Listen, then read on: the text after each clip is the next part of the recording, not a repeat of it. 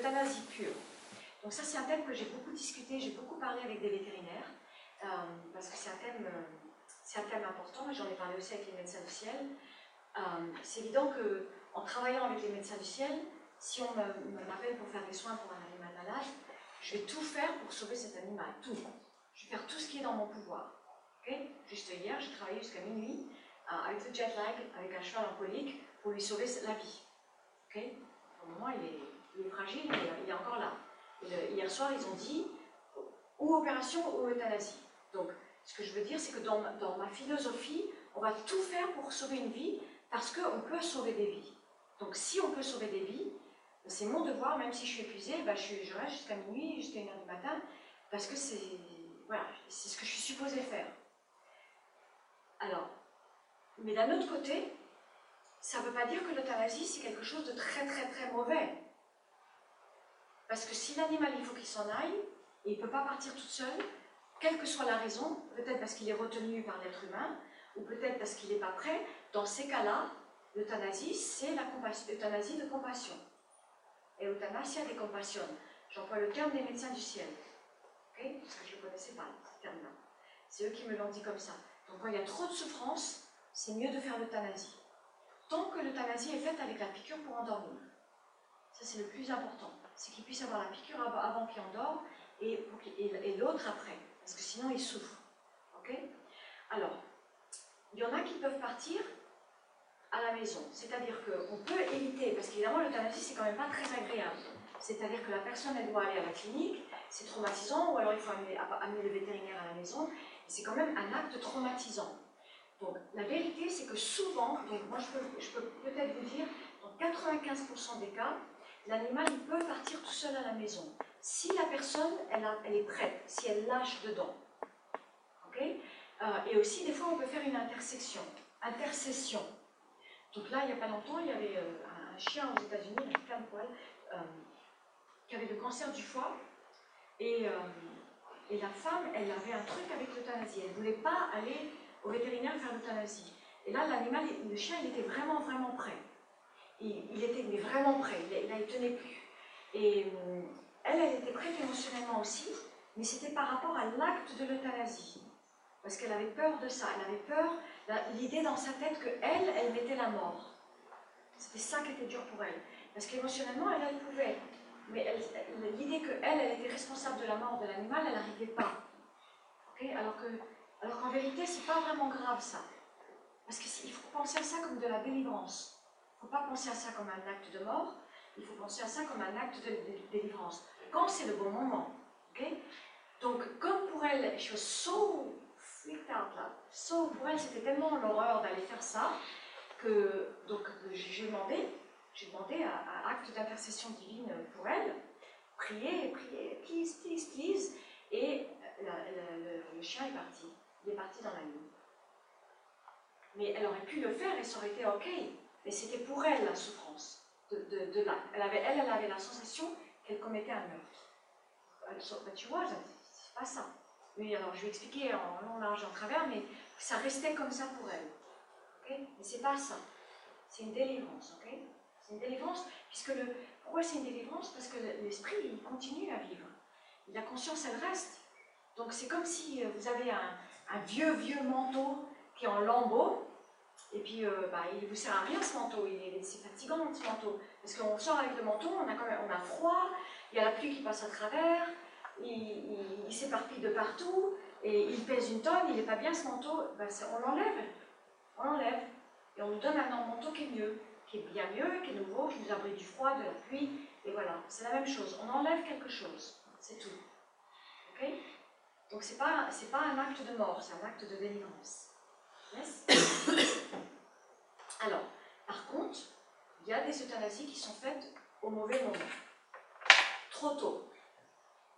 Alors, quand je dis trop tôt, c'est trop tôt, mais à l'intérieur du fait que euh, les médecins disent quand même que tout est pour quelque chose, qu'il n'y a pas de coïncidence et que tout a sa raison. Mais à l'intérieur de cette philosophie-là, c'est complexe, hein It's very complicated. Vous pouvez même pas vous imaginer combien j'ai pensé à toutes ces choses-là. Donc à l'intérieur du fait de, la philosophie que tout existe pour quelque chose, que tout a une raison, que rien n'est pour rien, et euh, qu'il n'y a pas de no casualidad, à l'intérieur de ça, il y a quand même le fait que chaque acte a une conséquence, et il y a quand même le fait qu'il y a des départs qui sont trop tôt.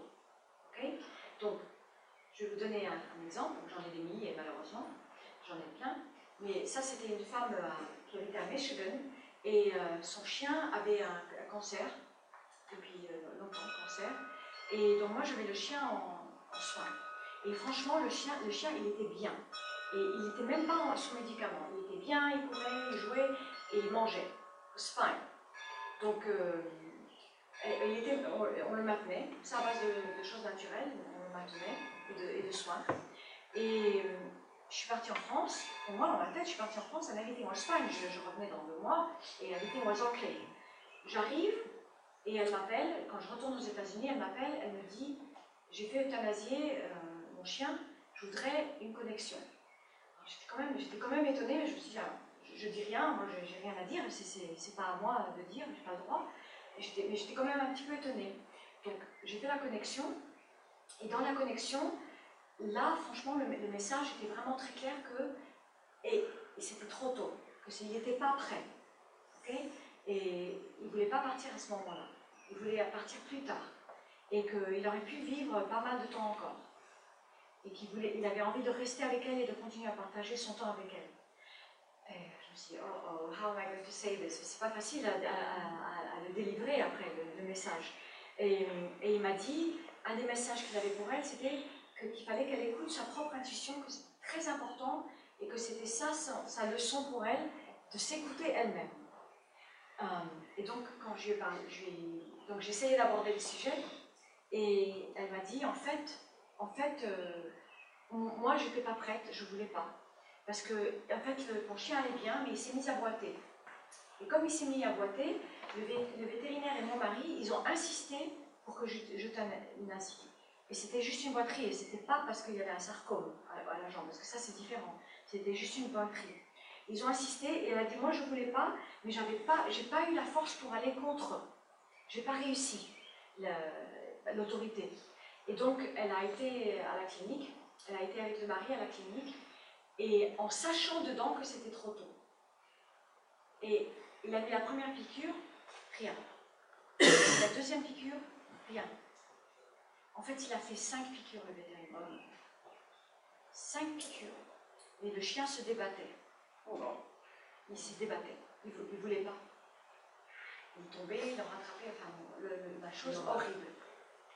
Et, et elle m'a dit, elle m'a dit, quand tout ça s'est arrivé, quand il se débattait, j'ai voulu partir en courant. J'ai voulu le prendre dans les bras et j'ai voulu partir de là en courant et rentrer chez moi. Et elle a dit, j'ai pas eu la force à cause de mon, du mari et du vétérinaire. Et en fait, en fait, il aurait pu. Elle aurait pu faire ça. Et elle n'a pas pu. Euh, parce que moi, j'ai des gens qui l'ont fait. Hein. J'ai des gens qui sont partis de chez le vétérinaire avec la piqûre d'endormir quand l'animal n'est pas parti. Ils ont eu la force, ils sont partis. L'animal est parti tranquillement dans, dans leurs bras plus tard. Mais elle, elle n'a pas pu. Et donc, euh, en fait, le message, dans le message qui était de écoute ton intuition, donc ce message était juste, était pour elle, et c'était parce qu'elle avait toute sa vie, elle avait eu des, des, euh, des figures autoritaires, un père très autoritaire, et des, des figures autoritaires qu'elle écoutait et elle n'arrivait pas à s'écouter elle-même et à savoir à l'intérieur qu'est-ce qu'il fallait qu'elle fasse. Et euh, malheureusement, après cette expérience, elle a dit plus jamais. Maintenant, j'écouterai toujours moi et j'écouterai pas quelqu'un d'autre. Et elle a dû passer par ça. Et donc peut-être que ça, ça rentre à l'intérieur de, de, ces choses que les médecins disent, que nous on ne les comprend pas et qui disent tout a sa raison. Tout ce, qui, tout ce qui arrive a sa cause et sa raison. Et nous on ne le comprend pas. Vous voyez? C'est compris autre part. Il y a une raison peut-être autre part. Nous on ne le comprend pas. Ça c'est l'histoire de cette femme à Michigan.